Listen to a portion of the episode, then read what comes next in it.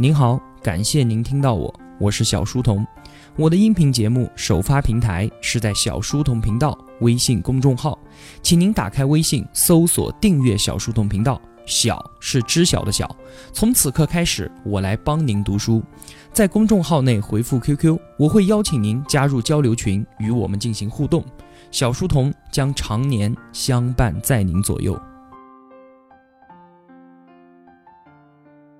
上一期节目啊，我们说了，九八年和九九年这两年，对于全世界的互联网行业来说，都是一个创世纪的时期。国外的雅虎已经铸就了一段传奇，而谷歌也开始上路。回看我们国内三大门户，搜狐、新浪、网易如日中天，阿里、京东、当当、携程、百度、九成、盛大等等的这些日后呼风唤雨的中国互联网业界的巨头，也在这个时间点上扬帆起航。他们是当代中国企业的黄金一代，拥有着前辈们都望尘莫及的学识和专业背景。他们置身于一个全新的全球化的行业当中，而霸道的国有企业呢，从一开始就被驱逐在了这个行业之外。他们也无需跟政府进行任何的寻租博弈。他们是阳光下的创业者，还有他们是带着翅膀的一代，是被风险投资催化的创业者。这个时候啊，互联网创世纪的大戏已经拉开了剧幕。然而呢，我们的主角腾讯不过是舞台边缘的花脸小厮，它不属于门户网站，不属于搜索，不属于电子商务，或者是网络游戏这些任何的互联网流行概念，它都不属于。都还不是看不起腾讯的问题，根本就是看不见的。甚至啊，腾讯一开始出发的起点都选择错了。那么初创的腾讯，它到底是在做什么呢？绝大多数的创业者啊，都是过往经验的一种延续，而马化腾他也不例外。五个人聚在了一起，马化腾兴奋地和他们说啊：“我们的主打产品叫做无线网络寻呼台系统，我们可以把刚刚兴起的互联网跟现在非常普及的寻呼机联系在一起。这样一来呢，用户可以在 BB 机上面接收到来自互联网端的呼叫，可以看一些新闻啊，可以看到电子邮件等等的。”而我们的销售对象，那就是全国各地的寻呼台，怎么样？这个主意不错吧？这个创意啊，当时看上去确实不错，与马化腾在润讯的专业相关，又有他之前开发股票系统的影子，而且还受到了丁磊卖邮箱系统的启示。但是后来的事实却证明，这件事儿是相当的不靠谱。它之所以不靠谱，并不是因为这个系统技术上面有什么问题，而是因为从九八年开始，随着手机的普及，BB 机逐渐就成了一个被淘汰的通讯工具。当时啊，摩托罗拉是 BB 机市场的老大，摩托罗拉中国合资公司的年利润可以高达三亿元。但是就是在九八年，摩托罗拉的 BB 机部门被整体的撤销掉了。所以，我们现在在复盘当时的情况，可以明显的看到，寻呼机市场是一个正在陡然下滑的市场。人们其实都是在惊恐的等待着 BB 机行业消失的那一天。那么，在一个缺乏成长性的行业里面，任何的创新它都是没有意义的。即便马化腾的产品与新兴的互联网确实搭上了边，但是显然无法挽救 BB 机被抛弃的命运。如果你想当一个没落行业的救世主，那么最终的结果，你只会成为他的殉葬者。腾讯从一开始啊就陷入了苦战，主营业务搁浅，只有一些零散的软件开发的小订单，资金呢也是入不敷出。不过啊，故事就在这个时候发生了一个小小的转折。吴晓波说：“创业之神，他就是这样的。”他喜欢在极限的状态下挑战人们的意志力和想象力。他经常都会带着一丝戏谑的微笑堵住命运的正门，然后却在腋下呢留出一条缝隙来。马化腾的好运这个时候来了，这条很小的缝隙叫做 OICQ。就在腾讯奄奄一息的时候啊，曾李清他发现广州电信要招标一个产品，是一个 IM 系统。什么是 IM？就是即时通讯系统。当时啊，外国出现了一个叫做 ICQ 的产品。九六年，三个以色列的小伙子刚刚服完兵役，回到家里面，在家里开发出来的。两年之后，九八年，ICQ 的注册用户已经达到了一千万。这个时候啊，美国在线花了四亿美金把它给收购了。四亿美金，我的天！一个小小的即时通讯系统居然可以值那么多钱，在当时。不过 ICQ 和美国在线啊，后来的命运都还是比较悲惨的。被收购了之后呢，那三个以色列的小伙子不想离开他们的故乡，于是就退出了。美国在线呢，有钱任性，买了之后也没好好的运营 ICQ，主要是因为他这个时候刚刚收购了网景浏览器，在正面战场与微软的 IE 浏览器硬刚，结果呢，被比尔盖茨用免费。和与 Windows 系统捆绑销售的战略，把网景浏览器吊打成渣。美国在线这个曾经和微软叫板的巨无霸，后来一路的萎靡，勉强坚持到二零一五年，最终呢还是被收购了。我们说回 ICQ，所有的互联网创新产品，在中国你都能够找到它的效仿者。其实早在一年之前，也就是九七年的时候，就有人开始做汉化的 ICQ，市场上已经有什么 CICQ。PICQ 还有网际精灵，它也是一个类 ICQ 的产品。而曾理清带回了这个广州电信的招标消息之后啊，马化腾他们决定自己也开发一个类 ICQ 的产品去应标。结果呢，人家早就已经内定了，就是他们广州电信旗下的一家公司自己人来做，做出来的产品叫做 PCICQ。那怎么办呢？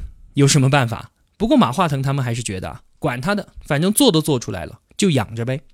就给他们自己的 IM 起了一个名字 OICQ。当时做这个产品的时候啊，账号编码只设置了五位数，因为他们想着能有九万九千九百九十九个人用就已经不错了，十万用户就是极限。那现在注册 QQ 号已经多少位了？十位，对吧？现在如果你还想去弄一个五位数的 QQ 号，已经买都买不到了，就算有的卖，那也是天价。那么问题就来了。在腾讯开发 OICQ 的时候，市场上面已经有了不少的汉化 ICQ 的产品已经被投放使用。那么腾讯是怎么后来居上的呢？其实啊，国内的类 ICQ 产品都是对 ICQ 的照搬，而腾讯呢，则对 OICQ 进行了中国式的改造。首先，中国的网络基础建设当时根本就没有办法跟美国、跟欧洲去比，网速非常非常的慢，拨号上网。带宽只有几十 K，而一个 IM 程序体积都是五兆以上，下载一个需要几十分钟的时间，非常的痛苦。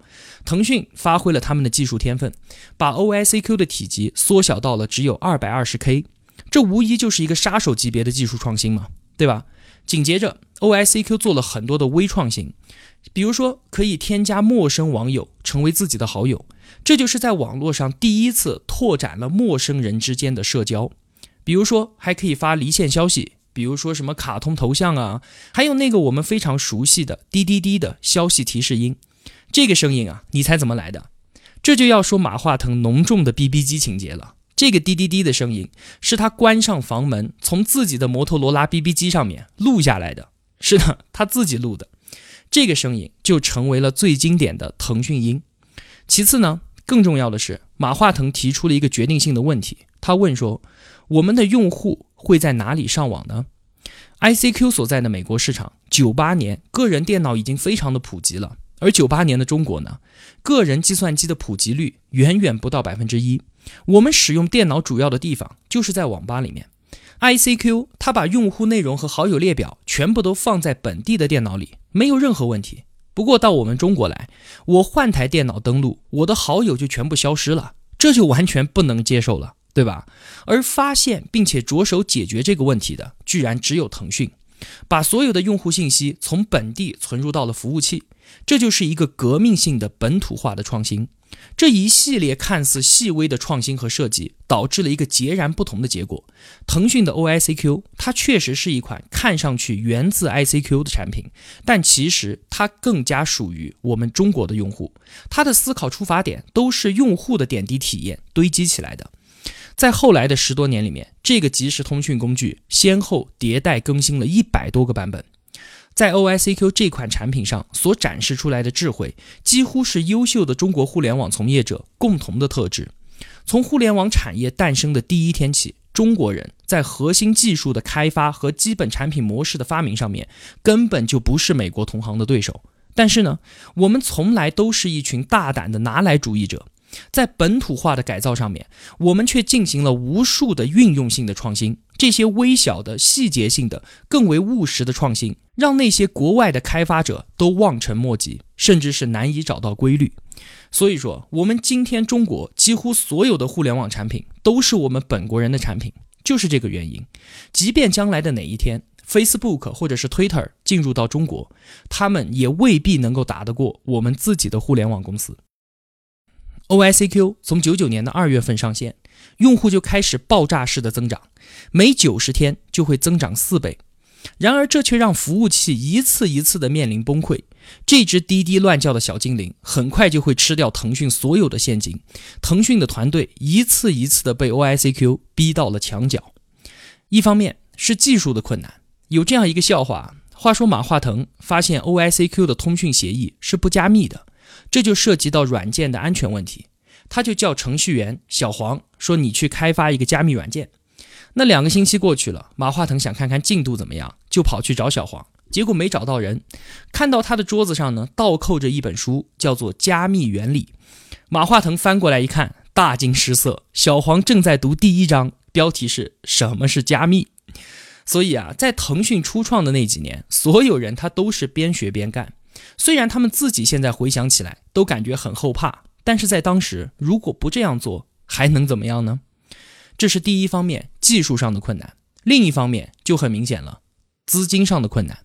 用户的暴涨带来的直接问题就是要加服务器嘛，要加服务器就是真金白银的往里面丢。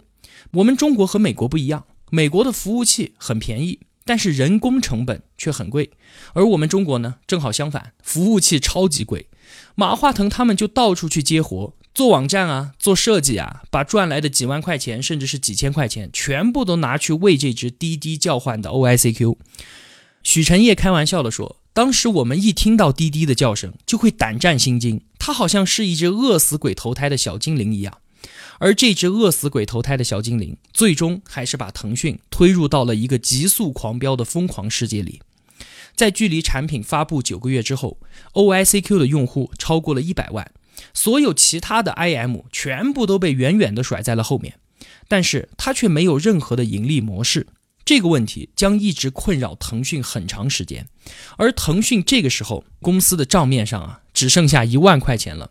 马化腾他们自己赚来的碎银子已经根本无法继续喂养 OICQ，他们这个时候就想，干脆把腾讯卖掉算了。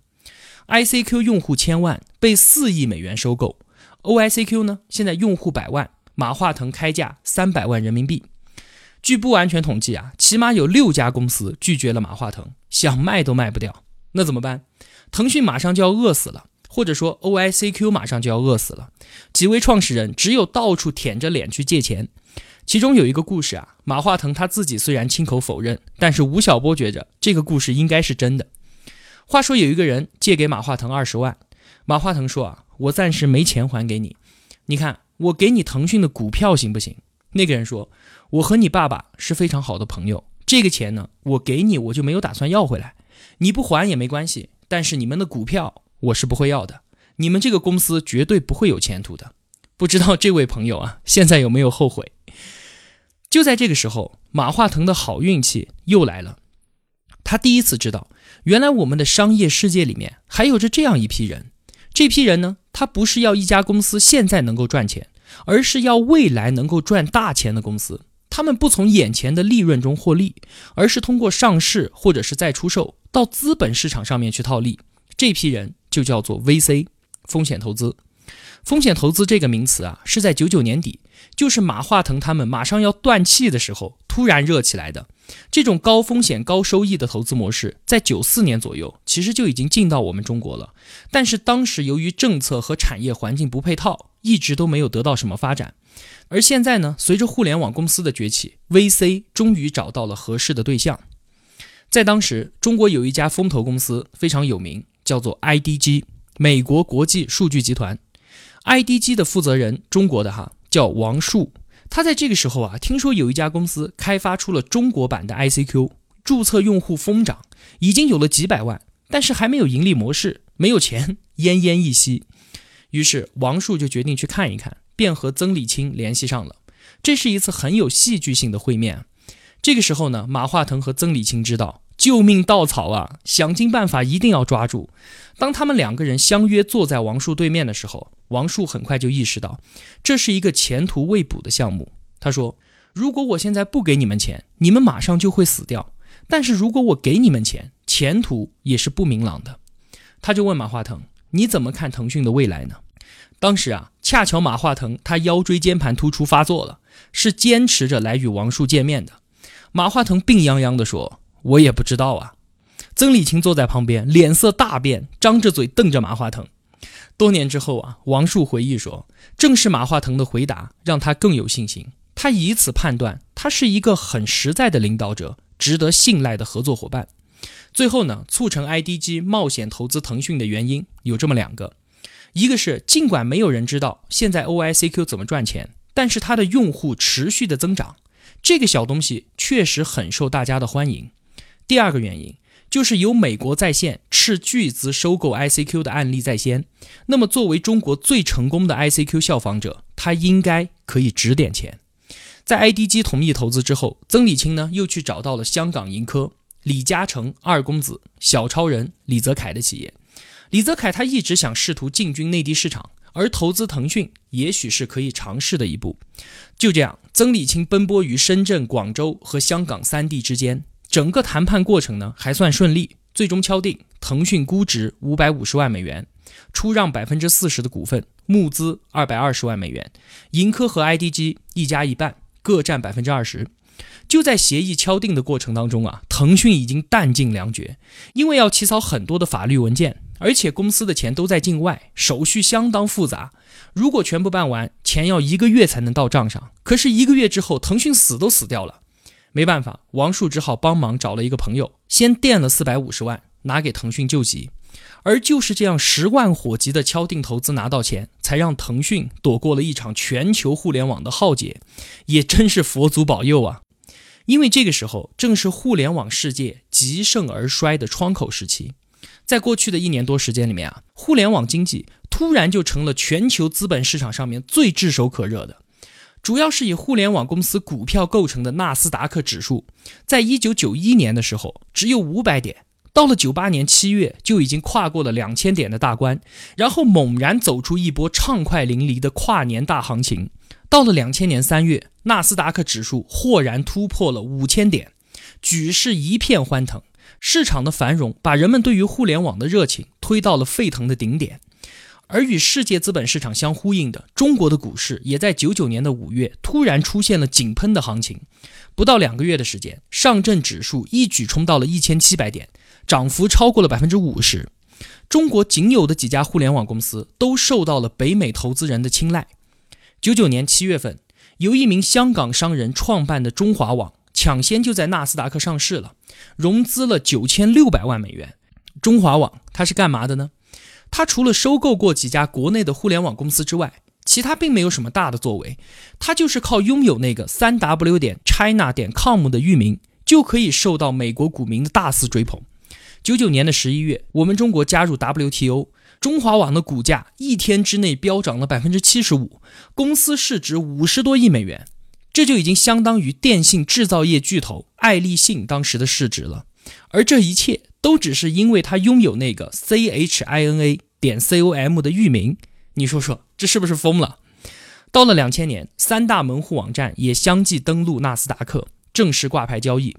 可以说啊，I D G 跟盈科在短短的三四个月里面，决定对毫无盈利模式的腾讯进行投资，正是这一股超级大热浪当中的一个极小的插曲。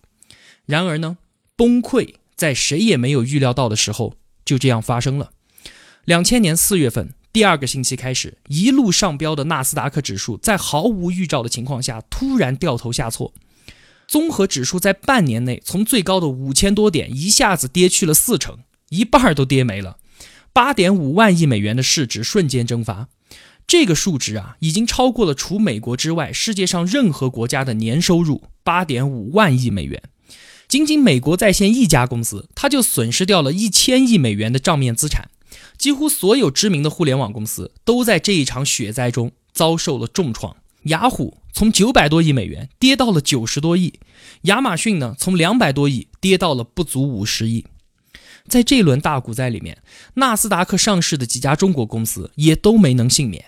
新浪的股价跌到了一美元，搜狐跌到了六十美分，网易最惨。它的股价一度只有五十三美分，遭到交易所发出的退市警告，泡沫就这样破灭了。互联网的冬天一直要持续到一零年的五月份，而这段时间内哀鸿遍野。很多年之后回顾这段经历啊，腾讯的几位创始人都是心有余悸。你想啊，从九九年的十一月，腾讯出现资金的危机，到两千年的四月份完成融资，同时呢，纳斯达克泡沫破灭，留给腾讯的时间就只有六个月。在这六个月的时间里，如果马化腾没有及时的找到 IDG 和盈科，如果 IDG 不愿意冒险，如果盈科不是那么有钱。甚至，如果王树没有在签订协议之前就超出责任的划了四百五十万元出去，也许失血殆尽的腾讯就会倒在两千年的那场互联网股灾当中。在所有的商业故事里面啊，运气就是最神秘的那一部分。几乎有一半的创业者都是死在了运气这件事儿上，而且你根本就没办法解释。所以啊，为什么在这一期节目里面我一再的说马化腾他运气真是太好了？这还不算完。到了两千年年底的时候，我们的主人公腾讯处境依然是令人担忧。原因很简单：第一，主打产品就一个 QQ，虽然用户在持续的增长，但是没有任何的盈利模式，这个问题一直没有得到解决，完全在资本的供养之下输血活到了现在。第二，投资人们还处在世界互联网泡沫破灭的阴影当中，都渐渐失去了信心。对于 IDG 来说啊，他在中国前前后后投资了八十多家企业，除了其中一家叫做金蝶的软件公司成功上市了之外，其他的全部都倒在了这场浩劫当中。IDG 自己都要玩死了，需要一次套现存活的机会。而李泽楷的盈科呢，他收购了香港电讯，举债过多，连续两个季度出现巨额亏损，他自己现在也很缺钱了。这次泡沫的破灭，让 IDG 和盈科重新审视腾讯，觉得企鹅的商业模式啊，并不受到主流资本市场的青睐。他们不认为在现在的情况之下，腾讯还有溢价增发的空间，很难有人再来接盘。而且 OICQ 简直就是碎钱机啊，太烧钱了，盈利更加是遥遥无期，根本没法说。而这个时候呢，饿死鬼投胎的小精灵又开始低低的叫唤着肚子饿了。就目前的情况来看，IDG 和盈科根本就不可能再继续追加投资，那也不能够眼睁睁的看着自己掏出来的二百二十万美元就这样给腾讯陪葬吧。虽然希望比较渺茫，但他们还是在极力的想办法找寻新的买家。他们先后去找了搜狐的张朝阳，找了新浪的王志东，网易的丁磊就算了吧，他自己差点退市，屁股还被海风吹着呢。他们还找了雅虎中国，还找了联想集团，甚至还去找了香港导演王晶，看看能不能把 QQ 的用户和电影业结合起来。结果通通都被拒绝了。而就在眼看着山穷水尽又要被饿死的时候，马化腾的好运气又发功了。翻过年，零一年一月份，一个操着一口流利中文的美国佬找到了马化腾，他自我介绍说：“我叫网大为，是南非 MIH 中国的副总裁。”当时在中国啊，知道 M I H 这个名字的人不会超过一百个。这家公司是南非最大的付费电视的运营商，跑来中国找项目投资的。结果，王大卫去到我们中国的一个网吧一看，几乎所有的电脑桌面上啊都挂着一个程序，叫做 O I C Q。